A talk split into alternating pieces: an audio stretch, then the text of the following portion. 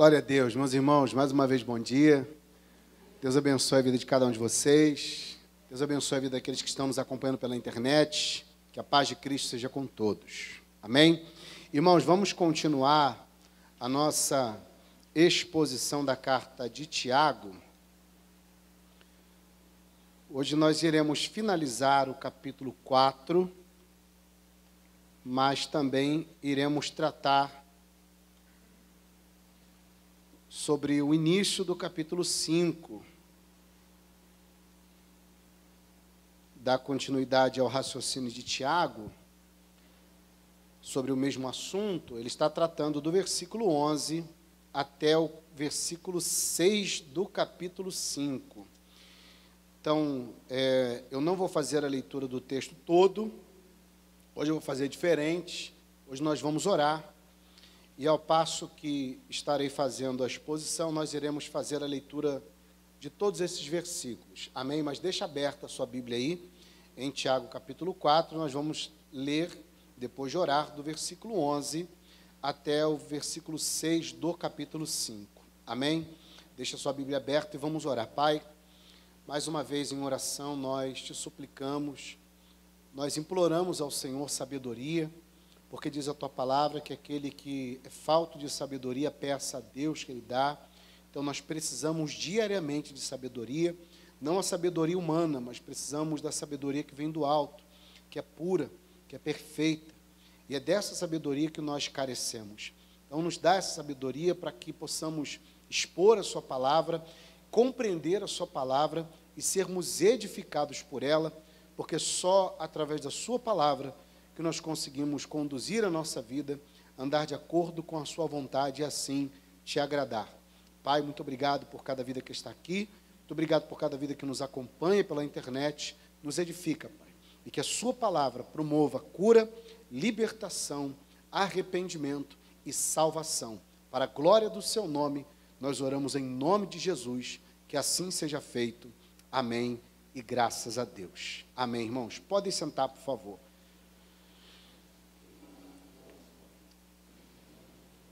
Antes de nós entrarmos é, de vez no texto que será exposto hoje, na continuação da, do que foi pregado na semana passada, eu quero fazer com os irmãos uma introdução para que você compreenda com mais clareza o que Tiago está falando aqui do versículo 11 até o versículo 6 do capítulo 5.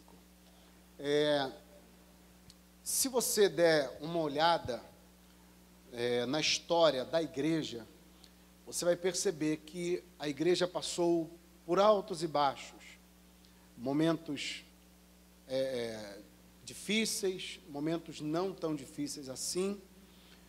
E nos momentos mais difíceis que a igreja passou, você pode perceber que a igreja ela foi muito perseguida, e em outros momentos a igreja não foi tão perseguida assim. E se você prestar atenção é, no período em que a igreja não foi tão perseguida assim, havia um fator por trás dessa falta de perseguição da igreja. E o fator era a influência que o mundo exercia sobre a igreja. Em alguns momentos da história, você olhava para a igreja e você conseguia é, ver uma, uma diferença muito grande entre a igreja de Cristo e o mundo. E quando é, eu falo sobre mundo, eu uso a palavra mundo, eu não estou usando a palavra grega cosmos para é, associar as coisas criadas, a natureza, a humanidade, não. Quando, no contexto de Tiago, quando ele usa a palavra mundo aqui, ele está se referindo ao sistema mundano ou a maneira de pensar do mundo, a maneira de agir do mundo, a maneira de caminhar do mundo, que é completamente diferente do modo de pensar, da maneira de agir, da maneira de caminhar da igreja. Em alguns momentos da história, essa diferença é nítida. Você consegue identificar todas as cores do cristianismo nitidamente. Mas em outros momentos, a, você percebe que a igreja ela acabou sendo influenciada pelo sistema mundano. ou pela maneira do mundo pensar, pela maneira do mundo agir. É quase que é, não conseguia ver a diferença entre o que é igreja e o que é mundo. Quando essa, igre... Quando essa diferença era muito evidente, a igreja promovia avivamento, conversão, comunhão com Deus, a igreja impactava a sociedade. Mas quando não se via essa diferença, a igreja, na verdade, não tinha nem o que falar. Porque ela está muito parecida com o mundo, com o sistema mundano, então a igreja quase que não tem o que falar ou o que anunciar para o mundo. E talvez você pense, ah, pastor está falando de coisas que acontecem hoje. Mas não. É claro, hoje nós podemos observar uma influência muito grande do mundo sobre a igreja.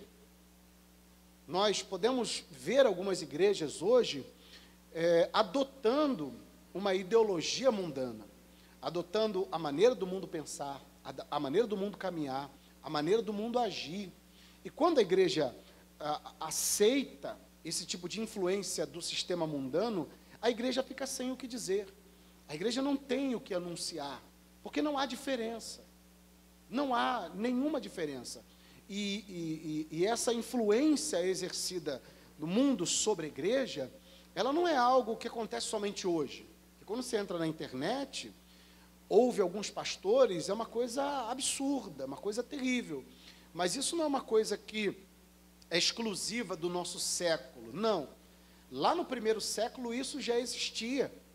E é isso que Tiago vai condenar logo no início do capítulo 4. Ele vai dizer que essa influência da igreja, do mundo sobre a igreja, transforma-se em inimizade contra Deus.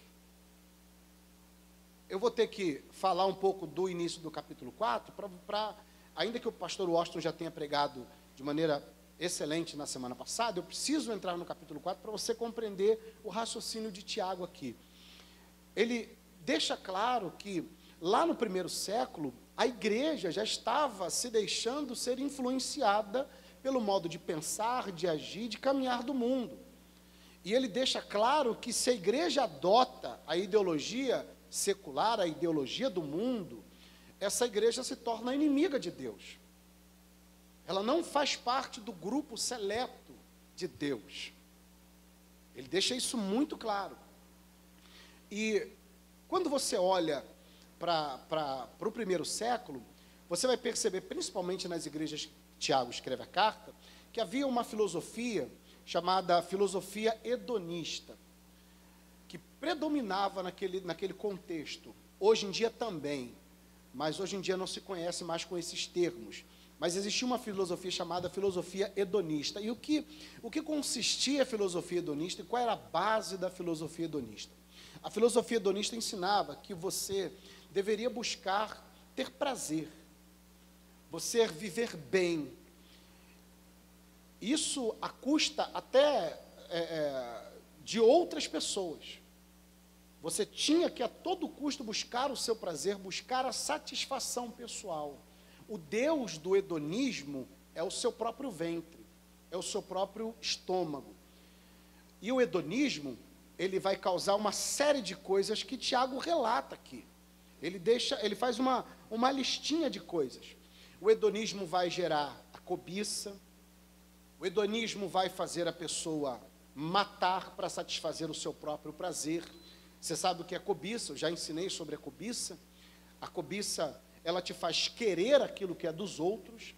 E Cristo ensinou o contrário. Cristo ensinou que nós devemos doar aquilo que temos para outras pessoas. A cobiça te faz querer o que as outras pessoas têm. E isso é uma cultura filosófica hedonista. O hedonismo causa morte. O hedonismo causa inveja.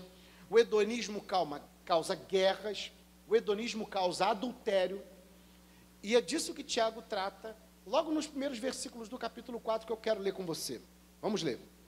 Versículo 1, rapidamente. O objetivo do, do hedonismo é a satisfação pessoal. A todo custo. Não importa se eu tenho que é, pisar em alguém ou tomar aquilo que é de outra pessoa, não importa. E esse é o pensamento mundano. Esse é um pensamento do sistema mundano, não o pensamento daquele que serve a Deus.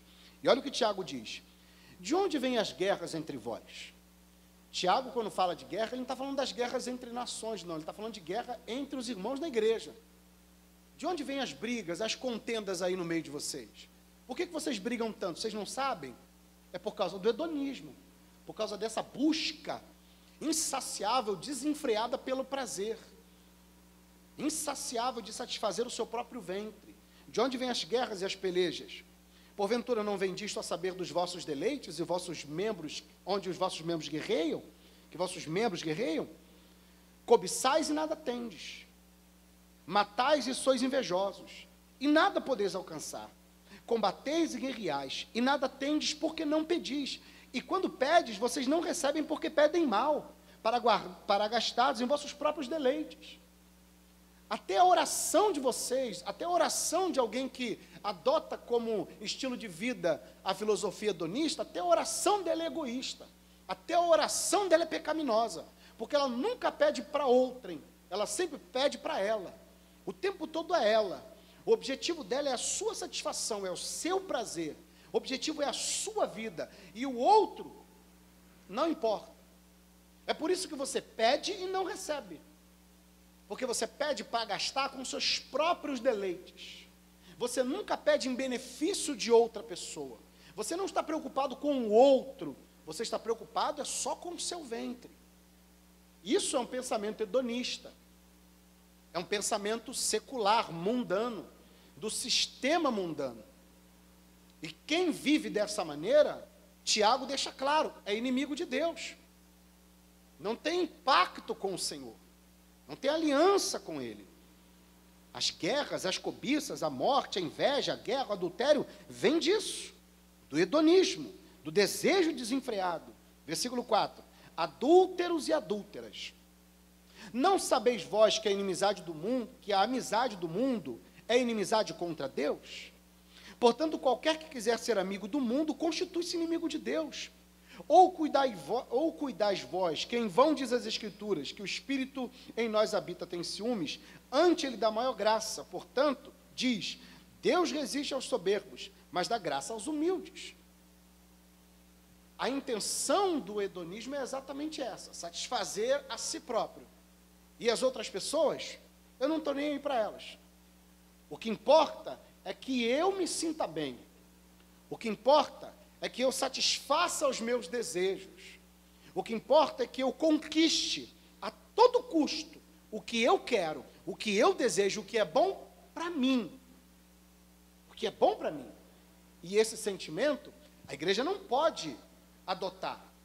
A igreja não pode se deixar levar por esse sentimento mundano.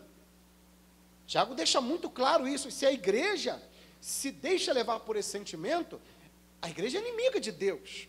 Quem vive dessa maneira se torna inimigo de Deus. Eu já ensinei aqui, já preguei é, em Corinto, é, quando a gente falou sobre as duas cartas, primeira carta e segunda carta aos Coríntios, o apóstolo Paulo ele deixa muito claro que o intuito de nós nos reunirmos como corpo, congregando juntos, não é estar aqui para receber. Nós nos reunimos aqui para nos doar uns para os outros servirmos uns aos outros. Esse é o sentido do cristianismo. E Cristo deixou isso claro na prática. Porque ele disse: maior não é o que está sentado à mesa, maior é o que serve. Maior é aquele que serve. E se eu vivo para servir, significa que eu estou abrindo mão dos meus próprios desejos e estou deixando claro que em mim não há esse sentimento hedonista, de buscar o meu próprio prazer. E muitas vezes é assim que nós nos comportamos, como hedonistas. Eu quero é me fazer, é, me sentir bem. Não importa se eu vou magoar outra pessoa, não importa se eu vou entristecer o outro, não importa. O que importa é que eu tenho que estar bem. É claro, Tiago, ele aponta o erro. A igreja está se deixando influenciar pelo espírito mundano, o modo de agir, o modo de pensar e o modo de falar. Ele aponta o erro, mas ao mesmo tempo que ele aponta o erro, ele também dá a, algumas orientações para que nós possamos vencer esse tipo de sentimento, esse tipo de filosofia. Ele não só diz, olha, vocês não podem aceitar isso. Vocês não podem se deixar levar por esse sentimento. Ele não só diz isso. Ele diz assim: só tem uma maneira de vocês não se submeterem não se deixarem levar por esse sentimento.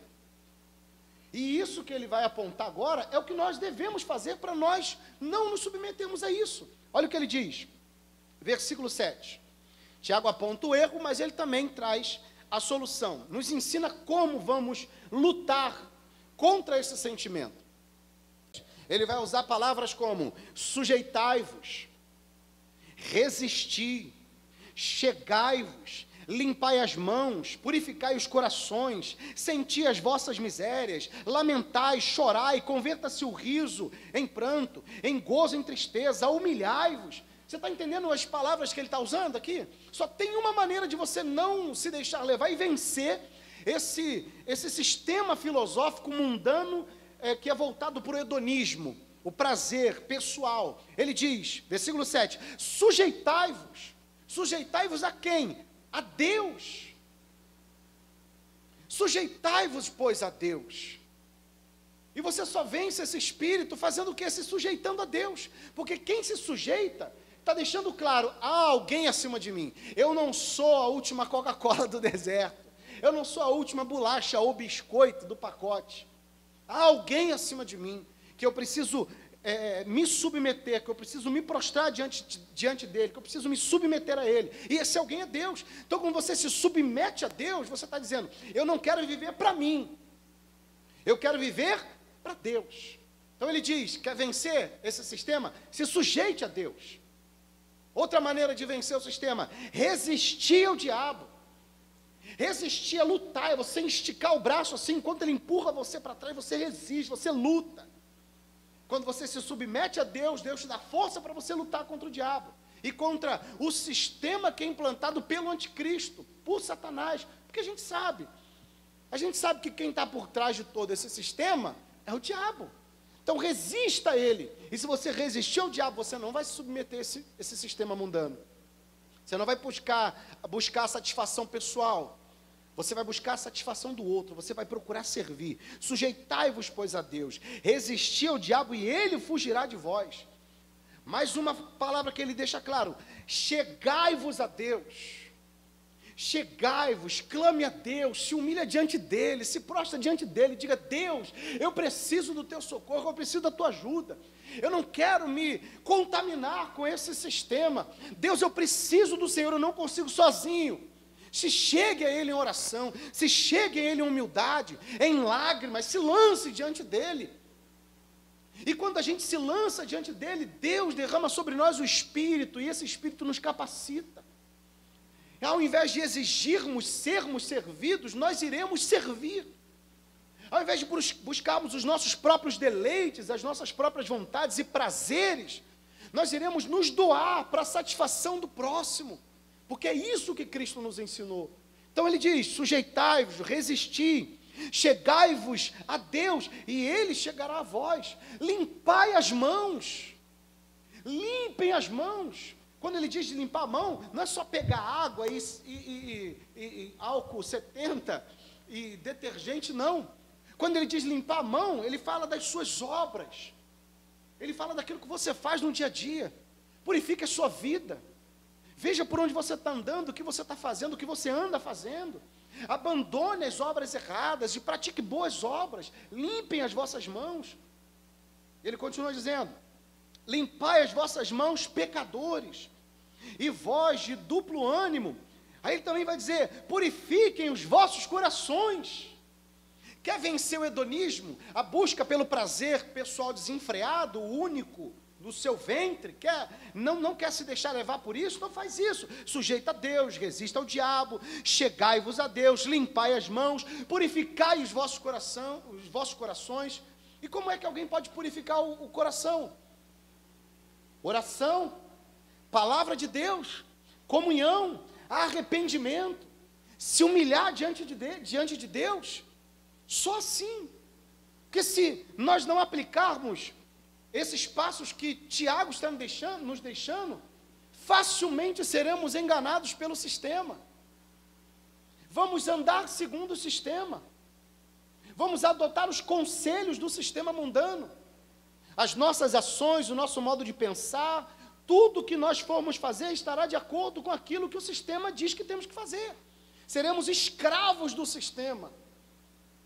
E para não sermos escravos do sistema, precisamos nos sujeitar a Deus, resistir ao diabo, chegar a Deus, limpar as mãos, purificar o nosso coração. Olha o que ele continua dizendo, versículo 9: Senti as vossas misérias. Olha para cá. Alguém ou uma pessoa que busca o seu próprio prazer, ela consegue olhar para si e enxergar os seus próprios defeitos? Não. Ela nunca vai fazer isso. Ela vai encontrar defeito no outro, vai apontar o defeito do outro, mas ela nunca vai dizer como eu sou miserável. Não. E, eu, e só reconheço que eu sou miserável quando eu me sujeito a Deus. Quando eu purifico o meu coração com a palavra e a oração. Comunhão entre os irmãos. Quando as minhas mãos estão limpas.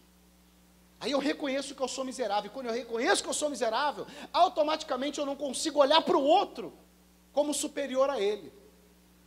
Eu sempre vou olhar para o outro entendendo que eu tenho que estar ali para servi-lo que eu tenho que estar ali para viver em prol da vida dele. Lembre-se, Tiago está falando de irmãos na igreja, pessoas na igreja que estavam adotando esse sistema hedonista, que estavam se submetendo a esse sistema mundano. E ele está dizendo, ó, só tem uma maneira de vencer isso. É dessa maneira que fazendo isso aqui, ó, senti as vossas misérias, lamentai, chorai, lamentar e chorar. Converta-se o vosso coração em pranto e o vosso gozo em tristeza. Sabe o que ele está dizendo? Pode parar com a festa. Não tem motivo para se alegrar. Não tem motivo para festejar. Pode apagar as luzes. Parem de bater tambor. Parem de tocar música, violão. Parem, pode parar com a festa. Não há motivo para vocês festejarem, não. O que vocês precisam fazer agora é chorar, se lamentar, se arrepender. O que vocês precisam fazer agora é transformar a alegria em tristeza. Toda vez que eu leio esse texto, eu lembro de Jesus dizendo assim: é melhor você ir num funeral do que ir num casamento. Olha que coisa interessante. Porque lá no funeral você encontra o sentido da vida. Você sabe para onde todo mundo vai. E na festa de casamento está todo mundo no oba-oba, ninguém quer saber do amanhã, todo mundo curtindo. Não, não é assim não. Então converta-se a alegria em choro. Para de se alegrar porque não tem motivo nenhum para tocar música, para cantar, para ficar pulando, rodopiando, não. É hora de lamentar, é hora de chorar, é hora de se humilhar diante de Deus. Porque tem sido grande a influência do mundo sobre a igreja. Você vê que isso não acontece só hoje, acontecia lá também?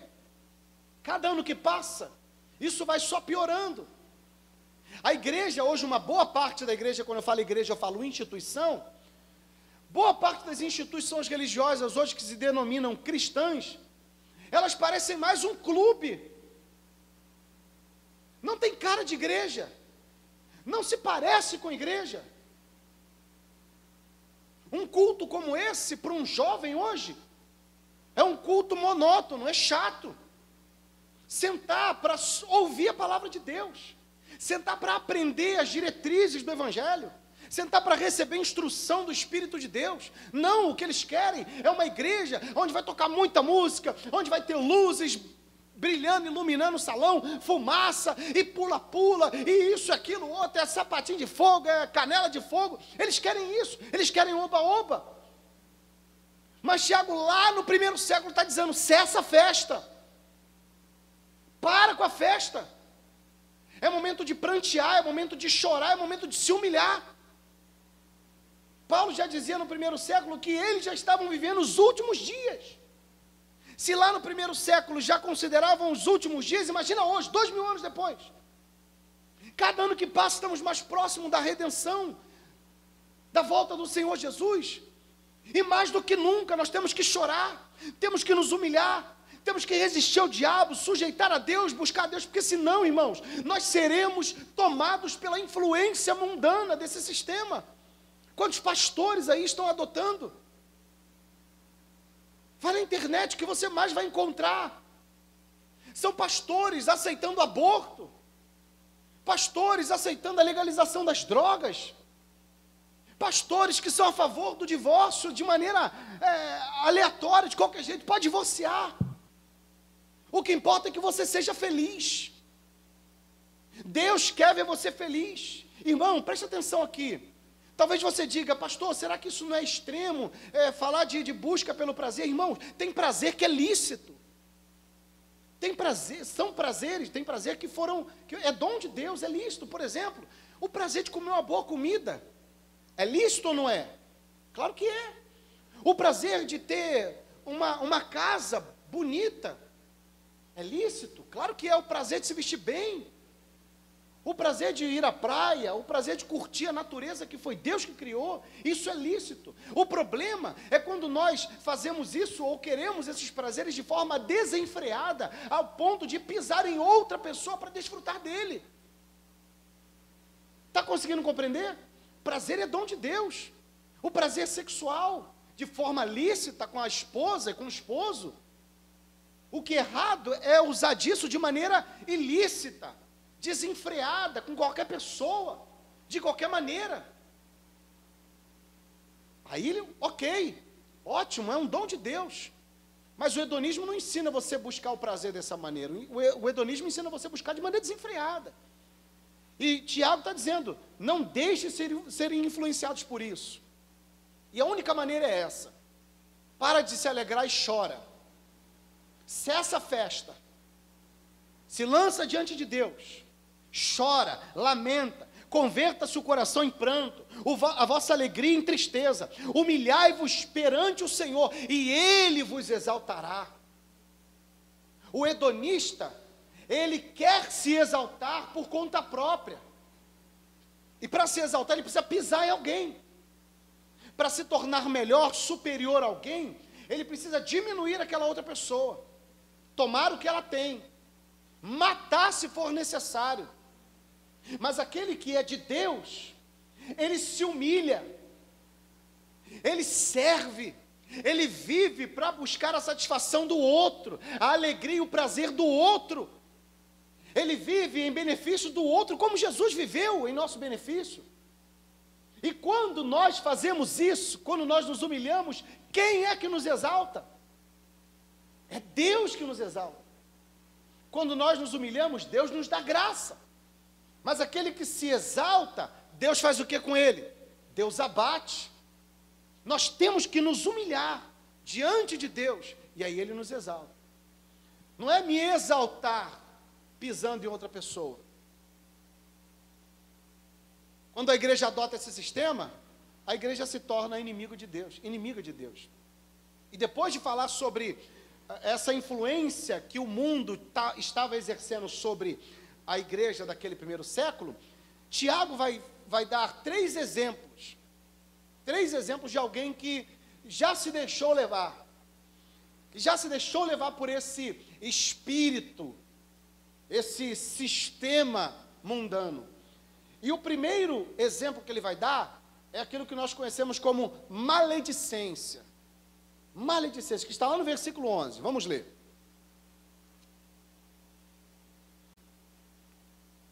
Irmãos, não faleis mal um dos outros. Aquele que fala mal do irmão, ou julga o seu irmão, fala mal da lei e julga a lei.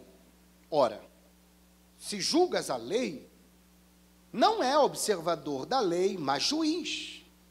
Um só é legislador e juiz, aquele que pode salvar e fazer perecer. Tu, porém, quem és que julgas o próximo? Tiago vai retomar o mesmo raciocínio de anteriormente. Lembra quando ele disse da língua?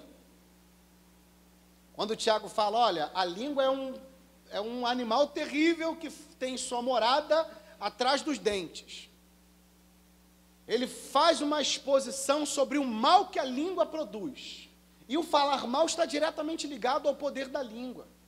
Falar mal aqui é fofoca. E fala a verdade, irmão. Falar mal nunca reflete respeito. Quando você fala mal, significa que você não respeita aquela pessoa. O falar mal nunca reflete amor. Quando você fala mal, você faz fofoca, significa que você não ama a vida daquela pessoa. Não reflete respeito, não reflete amor, muito menos boa intenção. Quem fala mal não está bem intencionado. E seja sincero, quando você fala mal de alguém, ou quando a gente fala mal de alguém, de maneira é, é, mais é, escondida ou de maneira velada, nós estamos nos colocando como juízes. Nós estamos nos colocando como superior àquela pessoa. E o julgar aqui do versículo 12, na verdade, é só para Tiago aqui, na verdade é só a expressão de um crime que você já cometeu anteriormente, que é o crime de falar mal. O julgar é, é a expressão do crime que você cometeu, falar mal. É fofoca. E o fofoqueiro é exatamente aquela pessoa que já está, é, é, é, se deixou levar por aquele sistema mundano. E o que é o julgar aqui? Eu vou tentar fazer aqui uma ilustração para você entender bem o que é julgar. Porque a gente ouve muito na internet as pessoas é, falando, não julgue, não julgue fulano de tal, porque você condena uma ação que aquela pessoa teve, ou alguma coisa de errado que ela falou, que ela fez, e a pessoa diz para você não julgar. Ainda que a atitude daquela pessoa esteja completamente errada, as pessoas dizem, não julga, não pode julgar, você não é juiz. Tá? Então vamos entender o que, o que Tiago está falando aqui? Presta atenção. Eu vou usar é, como analogia, para explicar isso para você, a, a minha profissão. Tá? Eu sou cabeleireiro.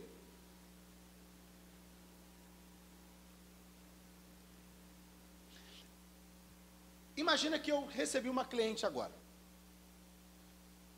a Raquel. Chegou lá no salão para fazer o cabelo comigo.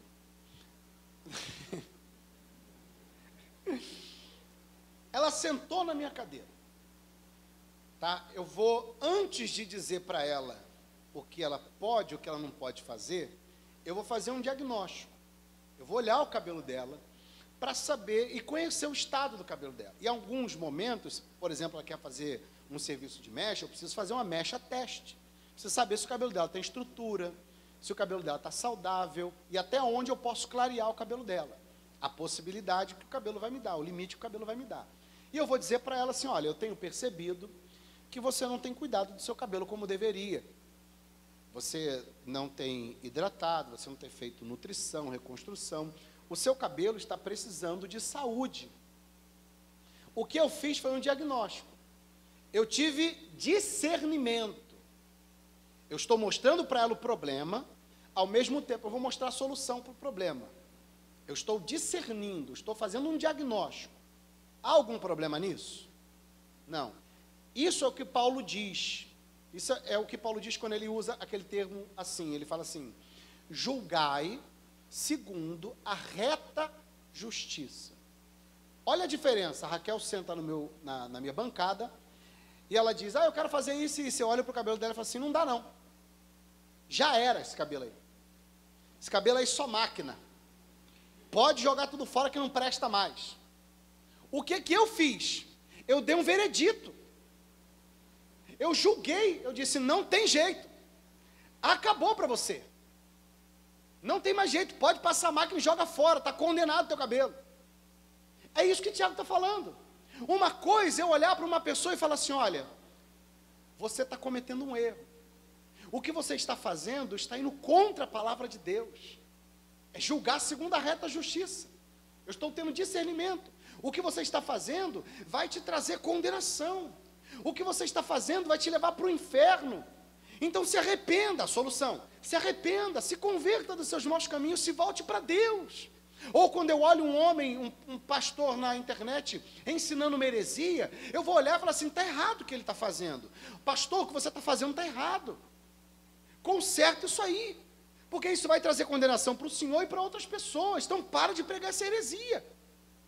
É diferente de eu olhar para alguém que cometeu um pecado e falar assim: não tem mais jeito para esse aí. Já era. Acabou para ele, está perdido, está condenado. Sabe o que, eu estou fazendo se eu fizer isso? Eu estou separando o joio do trigo. E eu não posso fazer isso. Quem vai separar o joio do trigo é Cristo. Lembre-se o que ele disse: deixai crescer junto os dois. Quem separa é ele, não sou eu. Mas eu, segundo a palavra de Deus, posso olhar para a pessoa com discernimento e falar: o que você está fazendo errado. E aí alguém pode pegar aquela passagem de, de, de Mateus, quando Jesus diz assim: Não julgueis para que não sejais julgados, porque com a mesma medida que medide, vos medirão a vós. Se você analisar o contexto, Jesus está falando que nós não podemos fazer um julgamento hipócrita. Por isso que ele diz: antes de você tirar a trave do teu irmão, tira do teu olho. Ou seja, você não tem moral para ensinar e você está ensinando. Você não tem moral para aconselhar e está aconselhando. É esse julgamento hipócrita que Jesus está condenando. Mas Tiago está dizendo: eu tenho discernimento de saber que aquilo que a pessoa está fazendo errado e vai trazer condenação para ela, eu tenho direito, segundo as Escrituras, de olhar para ela e instruí-la. Está errado, corrige, se arrependa, volte-se para Deus. O que eu não posso é olhar e falar assim: acabou para você. Não tem jeito não. Imagina um camarada cometeu um, um, um crime, matou dez pessoas, foi preso. Lá na cadeia ouviu a palavra, se converteu. Eu posso olhar para ele e falar assim: vai se esconder atrás da Bíblia. Eu posso fazer isso? Claro que não. Sabe o que eu estou fazendo? Eu estou falando para Deus assim: sai daí do seu lugar de juiz, deixa que eu sento, porque você não está conduzindo as coisas direito. Porque esse cara não pode ser salvo. Não, está errado. Deixa eu julgar. Eu tiro Deus do seu trono, sento lá e digo: é assim que tem que ser feito, porque Deus está fazendo errado. Por isso que Tiago diz: você está indo contra Deus e contra a lei. Você está se colocando como juiz. E quem aqui entre nós tem autoridade para condenar ou absolver alguém? Você tem, irmão? Alguém tem? Você que está me acompanhando, você tem autoridade para condenar ou absolver alguém? Não, por isso que ele diz: é Deus quem dá, é Deus quem tira. Você lembra da parábola do filho pródigo? Aliás, Deus, Jesus nunca contou a parábola do filho pródigo. Sabia disso? Jesus nunca contou a parábola do filho pródigo. Jesus contou a parábola do pai perdoador. O foco daquela parábola não é o filho pródigo. O foco é o pai que perdoa, o pai misericordioso. O filho está lá, olha para o pai e diz: Eu quero a parte dos meus bens. O pai vai dar, reparte e entrega para ele. Diz: Tá bom, meu filho, vai lá. O filho vai embora, gasta tudo, a torta direita, depois volta. E quando ele volta, o pai já está esperando de, de, de braços abertos, recebe o filho de volta, abraça o filho, dá um banho no filho, põe veste nova no filho, sandália no pé, anel no dedo, pega o, o, o cabrito lá cevado, faz aquela grande festa, e lá de longe está vindo o irmão dele. Olha que interessante isso, né? Está vindo o irmão, o irmão começa a ouvir o barulho da festa. O que está acontecendo? Chamam dos empregados assim: o que está acontecendo? Tem uma festa acontecendo aí? Ele é, é o teu irmão, teu irmão voltou. Ele devia se alegrar, não devia? Poxa, glória a Deus, meu irmão voltou. Se arrependeu, glória a Deus. Se ele voltou e está tendo festa, significa que o meu pai perdoou. E se o meu pai perdoou, eu não posso condenar. Porque o juiz não sou eu, o juiz é o pai. Lê comigo, Lucas 15, versículo 25, diz assim: Ora, o filho mais velho estivera no campo, e quando voltava, ao se aproximar da casa, ouviu as músicas e, a, as músicas e as danças. Chamou um dos seus criados e perguntou-lhe o que era aquilo. E ele informou: Veio teu irmão, e teu pai mandou matar o novilho cevado, porque, é, porque o recuperou com saúde. E ele fez o quê? Mas não era para ele se alegrar, gente? Sabe o que, que ele está dizendo com a indignação dele? Que o juízo que o pai fez sobre o filho foi equivocado. Não foi um juízo correto. Então ele quer se colocar no lugar do juiz. Porque se dependesse do irmão, aquele, se dependesse desse aqui, o outro irmão já estava condenado. Não havia espaço para arrependimento para ele. Não, para esse aí não tem jeito não, já era, foi embora, pegou a parte do bem, foi embora, esse aí já está condenado, não pode voltar mais. Se dependesse desse irmão aqui, o outro já estava condenado. Mas quem julga? É o irmão ou é o pai? Quem é que determina quem entra e quem sai? É o pai. Quem é que determina quem é perdoado e quem não é perdoado? É o pai. Quem é que determina quem tem vida e quem não tem vida? É o pai. Ele se indignou. Versículo 20, 28. Ele se indignou e não queria entrar. Saindo, porém, o pai o procurava conciliá-lo. Mas ele respondeu ao seu pai: Há tantos anos te sirvo, sem jamais transgredir uma ordem tua, e nunca me destes um cabrito sequer para alegrar-me com os meus amigos. Vindo, porém, esse teu filho, que desperdiçou os teus bens com, a, com as meretrizes, tu mandaste matar para ele o novilho cevado? Então lhe respondeu o pai: Meu filho, tu sempre estás comigo, tudo que é meu é teu. Entretanto, era preciso que nos regozijássemos e nos alegrarmos, e nos alegrássemos, porque esse teu irmão estava morto e reviveu, estava perdido e foi achado. Nós temos essa mania. Às vezes tem um irmão na nossa igreja que cai, que peca, seja ele quem for.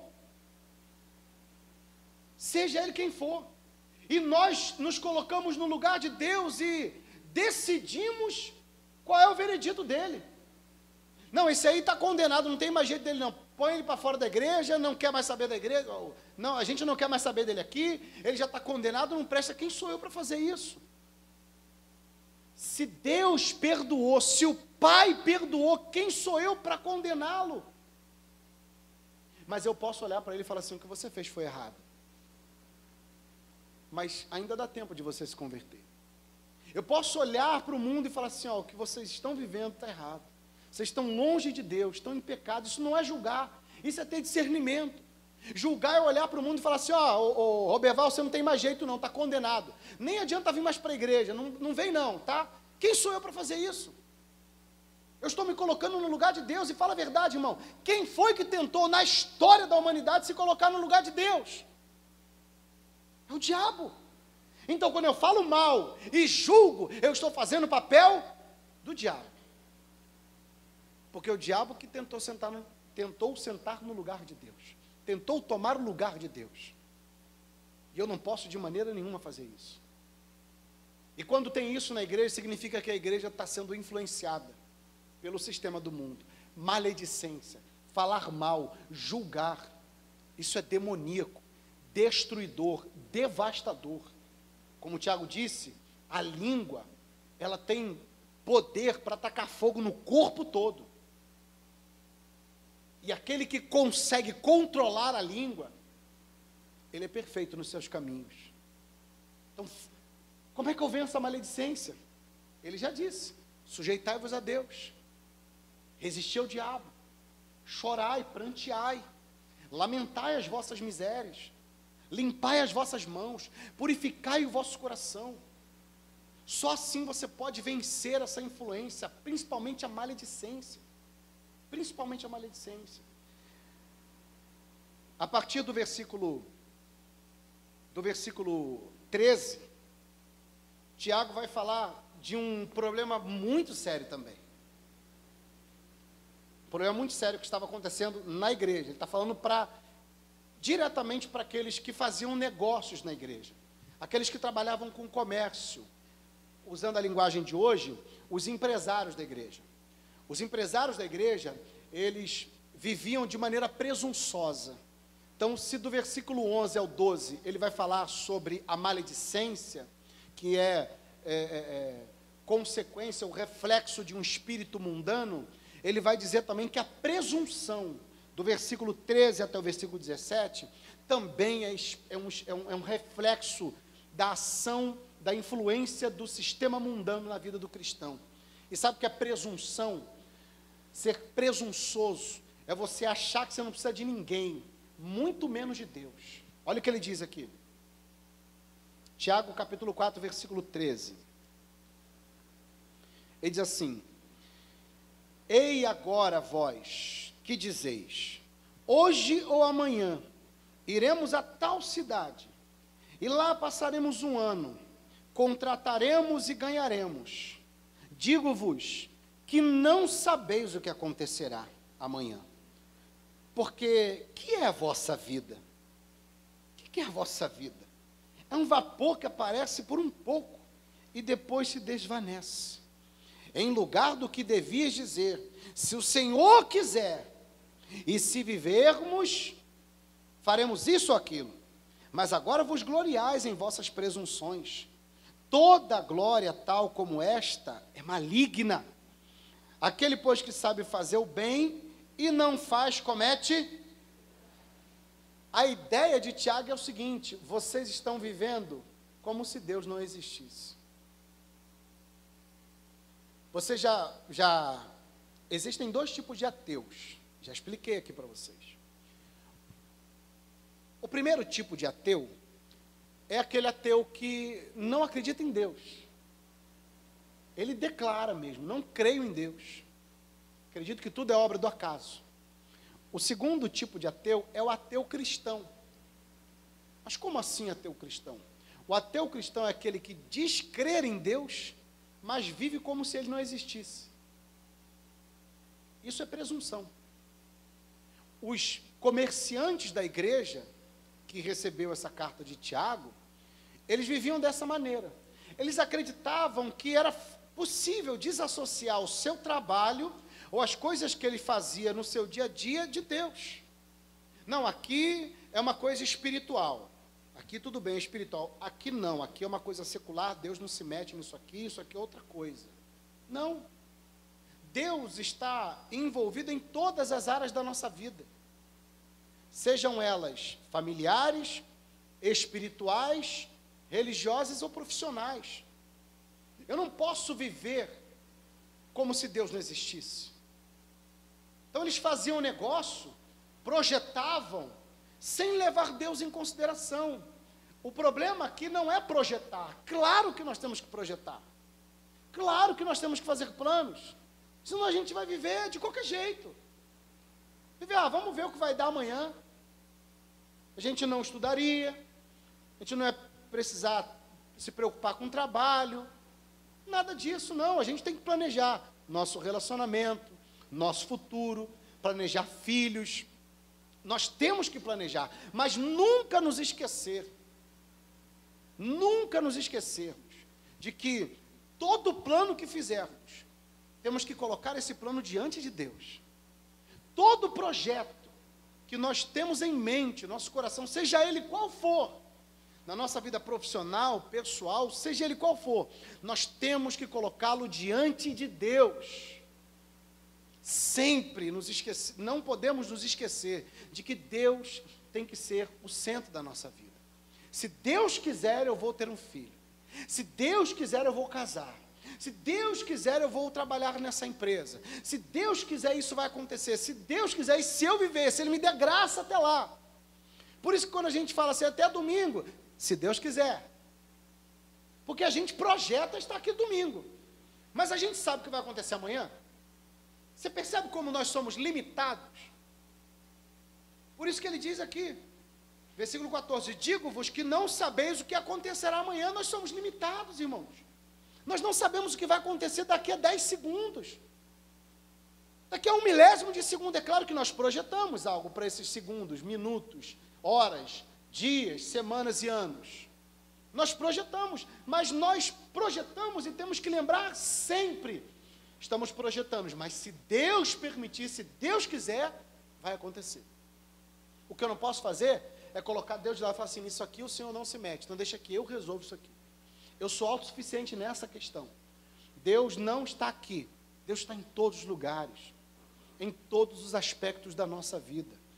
Se você ler é, aquela passagem em Lucas 12, vamos ler, Lucas capítulo 12. Você já está em Lucas 15, né? É só você voltar um pouquinho. Evangelho de Lucas, capítulo 12. Olha como essa, essa história ilustra bem isso aqui. Lucas capítulo 12, versículo 16. Diz assim, ó.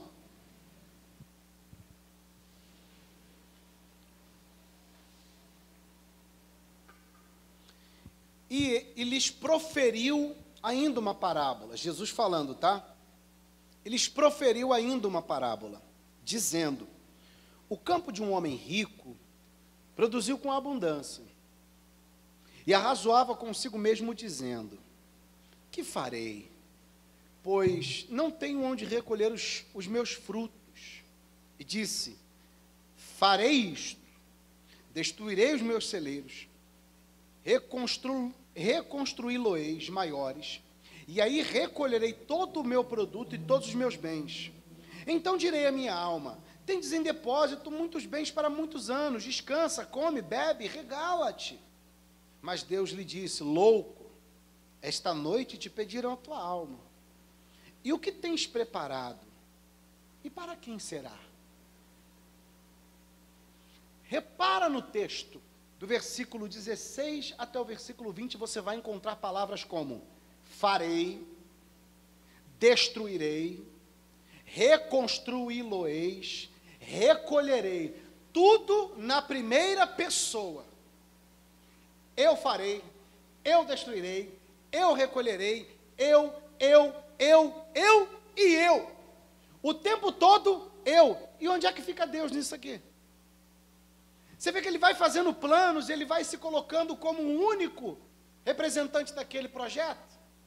Eu vou fazer, eu vou destruir, eu vou reconstruir, eu vou recolher, eu vou fazer isso, eu vou fazer aquilo, o tempo todo eu, eu, eu, eu. E Deus está olhando, o rapaz, louco.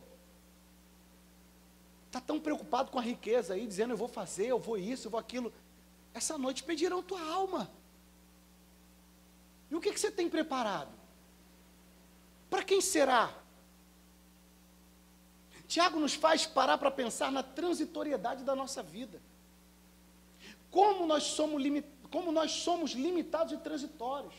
Uma hora a gente está aqui, outra hora não estamos mais. Quantas vezes você abraçou uma pessoa agora e foi embora, quando chegou em casa e recebeu a notícia que aquela pessoa morreu?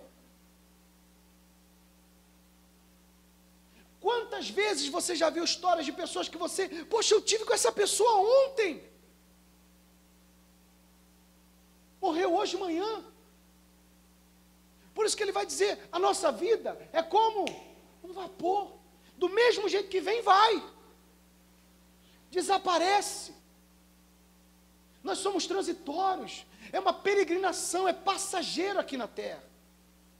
E se a vida é passageira, por que, que eu vou o tempo todo me preocupar em ter, em ter, em ter, em fazer, sem levar Deus em consideração? Porque eu só posso fazer alguma coisa se Deus permitir que eu faça. O próprio Senhor Jesus, ele disse: sem mim vocês não podem fazer nada. A vida é transitória, é curta, é rápida. Ontem, eu tinha 18. Foi ontem, gente. Não é essa a impressão que você tem? E hoje, eu peguei uma foto minha com 27 anos. 27, eu tinha cabelo preto. De repente, de repente, pai, eu olhei e ficou branco. E não é assim. Você olha para o seu filho, você trabalha tanto, trabalha, fica uma semana sem ver seu filho. Uma semana. Uma semana depois você encontra seu filho e fala: ah, Meu filho, você cresceu. A gente não percebe como cresce porque está todo dia junto. Mas é impressionante como a coisa acontece assim, ó, de maneira rápida. Enquanto eu estou aqui preocupado em ter, em ter e satisfazer a minha vida, satisfazer, satisfazer os meus desejos, com esse espírito maldito, maligno, hedonista, as coisas acontecem e quando eu vou ver, eu estou deitado no caixão. Quando eu vou ver, né? Eu, na verdade, não ia falar caixão, não, ia falar no leito do hospital. Né? eu falei. Quando eu, quando eu vou ver, morri.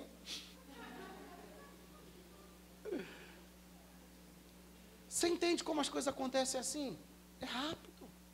E aí a pessoa fica assim: entrega a tua vida para Jesus, se arrepende. Ah, não tenho tempo para Jesus agora, não, estou muito ocupado. Tenho que passar na faculdade, estou estudando demais. Aí passa na faculdade.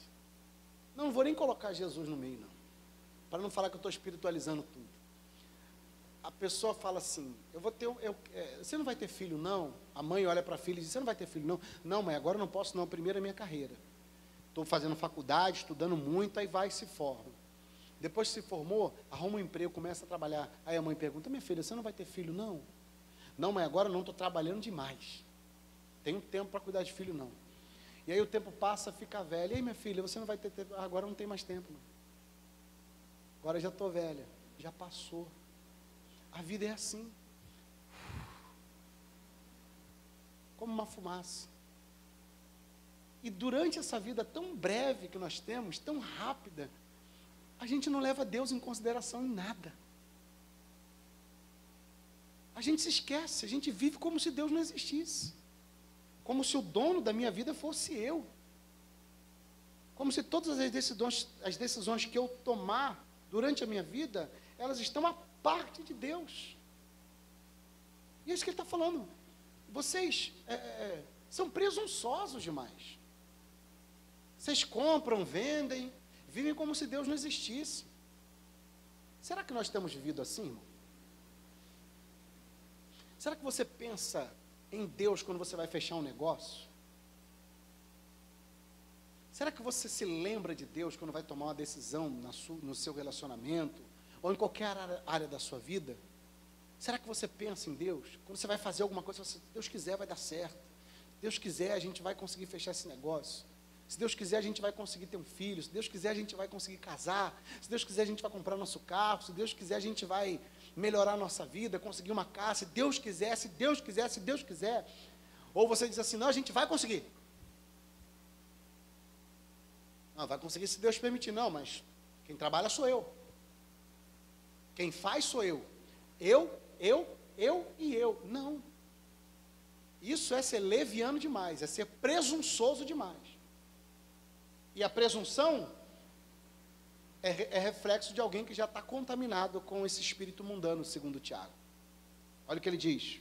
Vamos ler mais uma vez. Versículo 14. Digo-vos, versículo 14 do capítulo 4 de Tiago, tá? Diz assim: Digo-vos que não sabeis o que acontecerá amanhã. Porque quem é a vossa vida?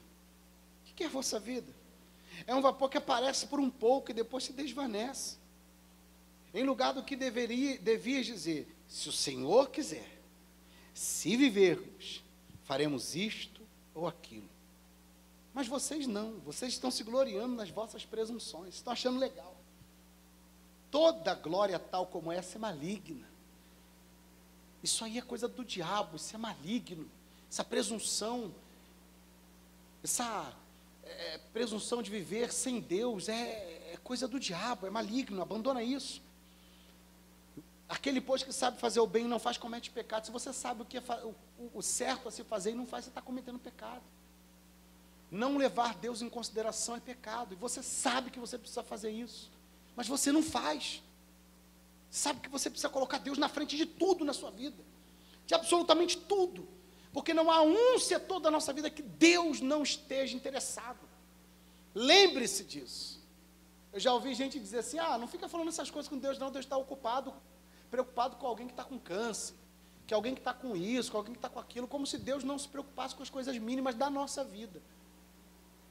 Deus se preocupa com todas as áreas da nossa vida, seja elas quais forem. E ele não pode ficar a parte de nenhuma delas. E quando eu acho que Deus que eu posso resolver sem Deus, eu estou sendo presunçoso. E o pior, eles se vangloriavam das conquistas. Ah, eu conquistei, mas não foi com a ajuda de Deus, não, foi porque eu sou o cara. Rapaz, isso é um perigo. Uma vez eu ouvi um pastor dizer que ele estava expulsando um demônio. Quando fala de expulsar demônio, você imagina logo que igreja que é, né? Estava expulsando demônio. E eu estava lá, sai em nome de Jesus, sai em nome de Jesus, que o demônio não saiu. O demônio não saía de jeito nenhum. Mas se o nome de Jesus não resolveu, olha isso. Eu tive que me revoltar com aquilo e mandei ele sair no meu nome mesmo. Praticamente isso que ele quis dizer. Ele dizer que expulsar o demônio no nome de Jesus não resolveu. Aí ele se revoltou. Olha que loucura, até para expulsar um demônio o cara nem precisa de Jesus, porque ele é bom.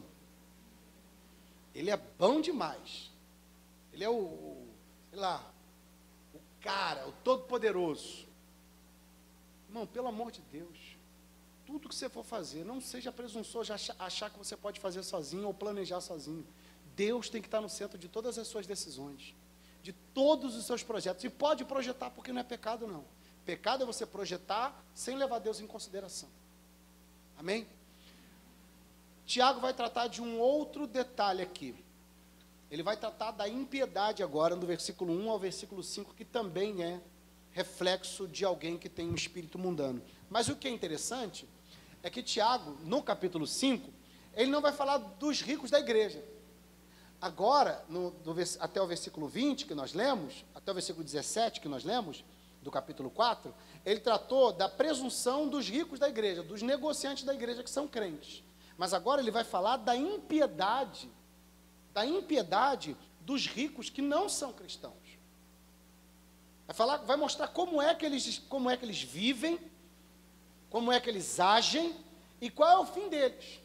Para eles entenderem, aqueles ricos da igreja, analisar assim: ah, o fim deles é esse? A preocupação deles é só com dinheiro?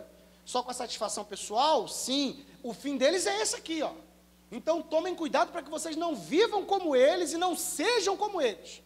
Um alerta para os ricos da igreja, para os negociantes da igreja, usando como exemplo os ricos do mundo, os injustos, os ímpios. Olha o que ele diz: Versículo 1 do capítulo 5. Eia, pois, agora, vós, ricos, chorai e pranteai. Irmão, não é pecado ser rico, não, tá? Glória a Deus, né? Não é pecado ser rico, não. O pecado é quando você usa, utiliza da riqueza que Deus te deu, porque é Deus que dá, da riqueza que Deus te deu, para se satisfazer e não estender a mão para o necessitado. Esse é que é o problema. Pecado está aí, você querer juntar, juntar, juntar só para você e não ajudar ninguém. Eia, pois, agora, vós ricos, chorai e pranteai por vossas misérias, que sobre vós hão de vir. Deus está dizendo: vai vir. Virá um juízo sobre vocês. Preste atenção. As vossas riquezas estão apodrecidas, as vossas vestes estão comidas de traça, o vosso ouro e a vossa prata se enferrujaram, e a sua ferrugem dará testemunho contra vós, e comerá fogo a vossa carne. Entesourastes para os últimos dias. Você, leu aqui o, último, o finalzinho do versículo 3? Entesourastes para, os, para o último dia. Tiago está dizendo que naquele grande dia haverá um julgamento para essas pessoas. Para qual tipo de pessoa? Para as pessoas que viveram a sua vida em prol das riquezas, em prol do benefício pessoal, da satisfação pessoal da busca pelos seus próprios prazeres, enriqueceram e guardaram tanta coisa, mas guardaram tanta coisa, que tudo aquilo que ele guardou, tudo aquilo que ele acumulou de riqueza e não estendeu a mão ao necessitado, não dividiu, não repartiu, não doou, tudo isso que ele guardou vai servir de testemunha contra eles mesmos. A prova de que você foi injusto, que você foi ímpio porque você podia fazer o bem e não fez, a prova disso está aqui, ó. Tudo que você guardou, ao invés de trazer benefício, vai te condenar, vai te julgar. A testemunha contra você é tudo que você acumulou durante toda a sua vida. E muito do que você acumulou aqui foi de maneira injusta, desonesta. E a sua condenação virá brevemente. E isso aqui será testemunho. Vamos ler o texto. Eis que o salário dos trabalhadores que ceifaram vossas terras e que por vós foi diminuído, clama. Mais uma testemunha. Sabe o salário daquele, daqueles que trabalharam na sua fazenda e você diminuiu? É como você chamar alguém para trabalhar na sua casa e falar assim: olha, eu vou pagar para você R$ 1.200 por mês. E a pessoa trabalha lá o mês todo direitinho, quando chega no final do mês você fala assim: eu só vou te dar 600. Ah, mas como assim? Não, eu vou te dar 600. Não está satisfeita não? Procura outro emprego. A pessoa não tem o que fazer, não tem para onde ir, o que, é que ela vai fazer? Vai permanecer. No mês seguinte, ela trabalha, aí ela vem dar 300. Porque se deu 600 a primeira vez e ela não foi embora, permaneceu, no mês seguinte ela pode diminuir que ela também não vai embora. Vou te dar 300.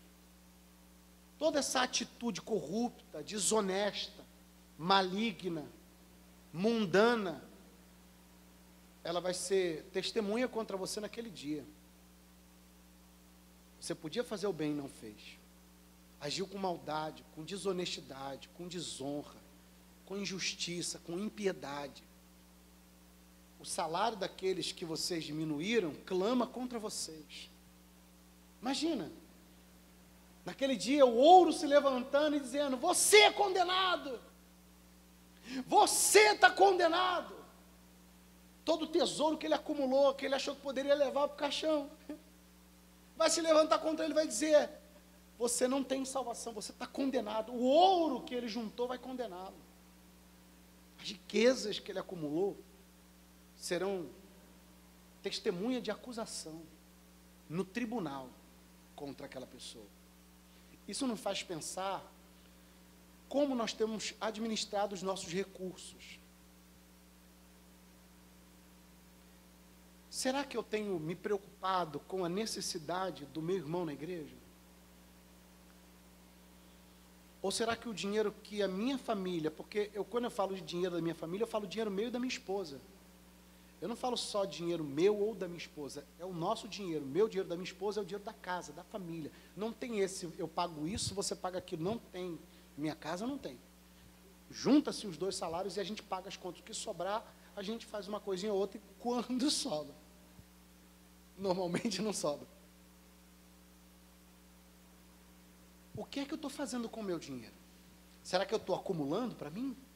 Compro casa, compro carro, bens, roupas, como bem, desfruto daquele dinheiro, e Deus está só me dando. Deus me dá, me dá, me dá, Deus abençoa o meu trabalho, eu vou recebendo, vou recebendo, mas eu não abro mão, não ajudo ninguém, eu só estou preocupado comigo. Eu estou juntando testemunha contra mim mesmo. Porque toda bênção que Deus dá, ela só é bênção de verdade quando serve para abençoar a vida de outra pessoa.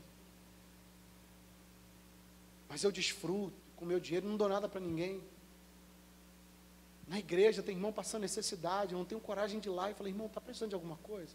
Olha, está aqui, ó, toma um dinheiro aqui, ou eu, vamos lá no mercado, eu vou fazer uma compra para você, irmão, precisa de alguma coisa na sua casa? A gente tem falhado nesse ponto, irmãos. De certo modo, o sistema mundano tem tomado a nossa mente de, de uma maneira tão terrível que a gente só pensa nas nossas, nos nossos prazeres, em satisfazer a nossa vontade. Pelo amor de Deus. Como vencer isso? Humilhai-vos diante de Deus.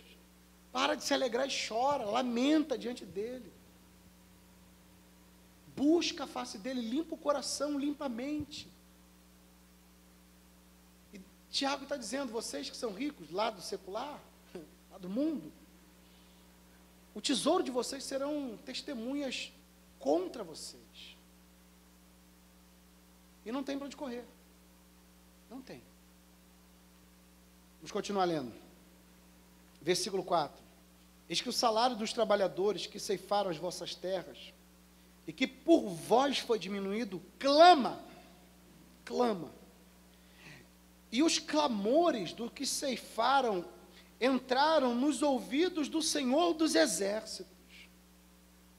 Deliciosamente viveste sobre a terra, e vos deleitastes, cevastes o vosso coração, como num dia de matança. Sabe o que é cevar o coração? Cevar é engordar o coração.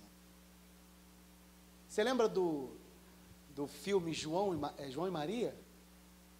É João e Maria, que eles são, é, é, eles vão pelo caminho, né? João e Maria. Eles vão lá pelo caminho da floresta e vão deixando um negocinho e perde. Eu acho que é isso mesmo, né?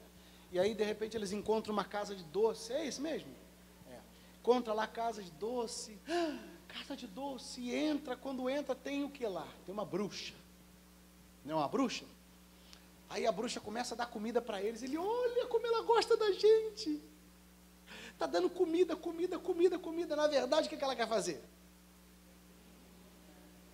Ela quer engordar eles para depois fazer o quê? Matar e comer. É o que o Tiago está dizendo para eles. Vocês estão agindo igual João e Maria. Vocês estão cevando o vosso coração. Vocês estão se engordando. Mal vocês sabem que vocês estão se engordando para vocês serem mortos depois. Porque quanto mais gordo vocês estiverem, maior será a sentença de vocês.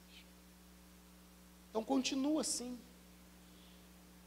Aquele que é sujo, suje-se mais ainda. E aquele que é limpo, limpe-se mais ainda. Vocês não estão nem percebendo, mas vocês estão se engordando para o dia da matança, porque era assim que fazia. Engordava o gado, engordava, engordava, igual porco, né? Você engorda, engorda, engorda, engorda, no final do ano você vai lá e rap, e põe na mesa. Imagina um porquinho comendo. Nossa, meu patrão gosta tanto de mim, me dá comida todo dia. Está me alimentando. Assim são os ricos. Um alerta para os ricos, que acumulam para si, para si, para si, está só engordando, cevando, para o dia da matança. Olha que coisa séria. Para o dia da matança. Deliciosamente viveste sobre a terra. Vos deleitaste, cevastes o vosso coração como num dia de matança. Condenastes e matastes o justo. Ele não vos resistiu. Olha que coisa séria, irmãos. Isso aqui, a impiedade, a maledicência, a presunção, tudo tem uma raiz. Tudo isso que eu li para vocês e que Tiago deixou claro aqui para nós tem uma raiz. E sabe qual é a raiz? É o sistema mundano que se introduziu na igreja. Infelizmente, nós temos vivido isso nos dias de hoje. Infelizmente. Mas há uma maneira de nós vencermos isso. Há uma maneira de repelirmos isso do nosso meio a influência maligna do sistema. É fazendo o que Tiago nos ensinou aqui, do versículo 7 ao versículo 10. Humilhai-vos a Deus, sujeitai-vos a Deus, resistam ao diabo, limpem as vossas mãos, purifiquem os vossos corações, senti as vossas misérias, lamentai, chorai, converta-se o vosso coração em pranto e o vosso gozo em tristeza. Humilhai-vos perante o Senhor e ele vos exaltará. Não é tempo de ficar pulando, rodopiando, se alegrando, não, irmão. A nossa alegria não está na festa. A nossa alegria não está na bebida. A nossa alegria não está nada disso. A nossa alegria é saber que o nosso nome está escrito no livro da vida. A nossa maior alegria é sabermos que se nós fecharmos os nossos olhos aqui, independente da condição que estivermos, sendo uma condição financeira boa ou não tão boa assim, nós iremos acordar e abrir os nossos olhos diante da face do nosso Deus. É nisso que temos que nos apegar. E se nós não lutarmos em oração, mergulhados na palavra, resistindo ao diabo, purificando o nosso coração, purificando as nossas mãos, parando de festejar, chorando na presença de Deus e pedindo perdão pelos nossos pecados, facilmente seremos dominados por esse espírito mundano. Facilmente. Facilmente. E quando a gente se deixa levar, a condenação está próxima. Amém? Fica de pé, vamos orar, irmãos.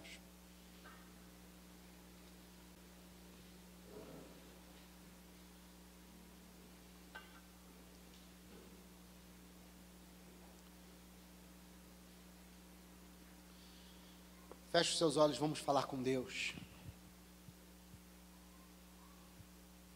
Senhor, muito obrigado por essa palavra, Pai. Muito obrigado por este ensinamento, por essa exortação. Ó Deus, nós confessamos ao Senhor que, por vezes, a maledicência, presunção e até mesmo a adoração ao dinheiro e às riquezas, elas influenciam muito os nossos corações.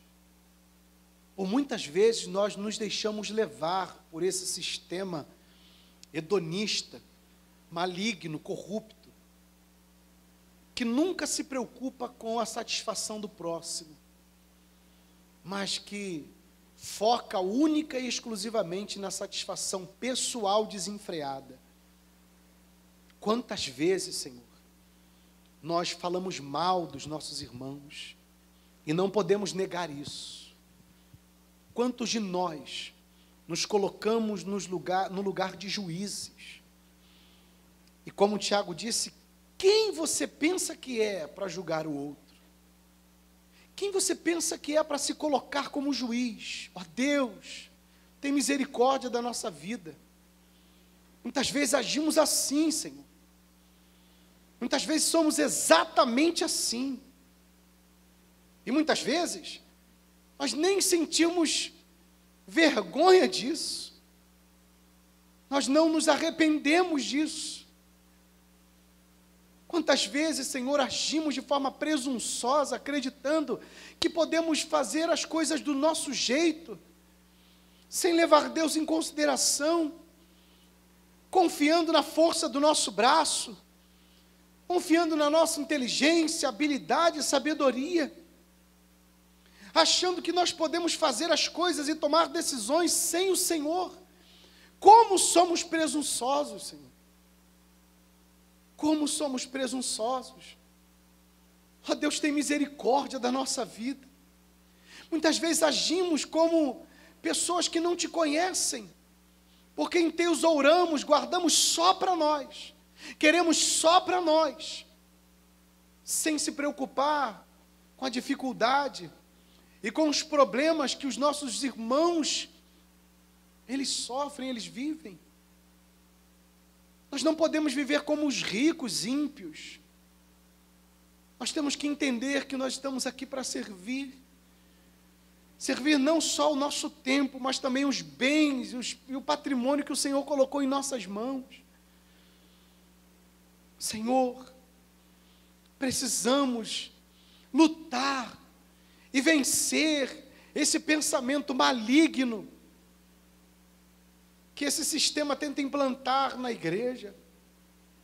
E nós entendemos através da Sua palavra nessa manhã que a única maneira de vencermos este mal é nos sujeitando ao Senhor, nos humilhando diante de Ti, nos prostrando diante do Senhor, reconhecendo a nossa total e completa dependência do Senhor.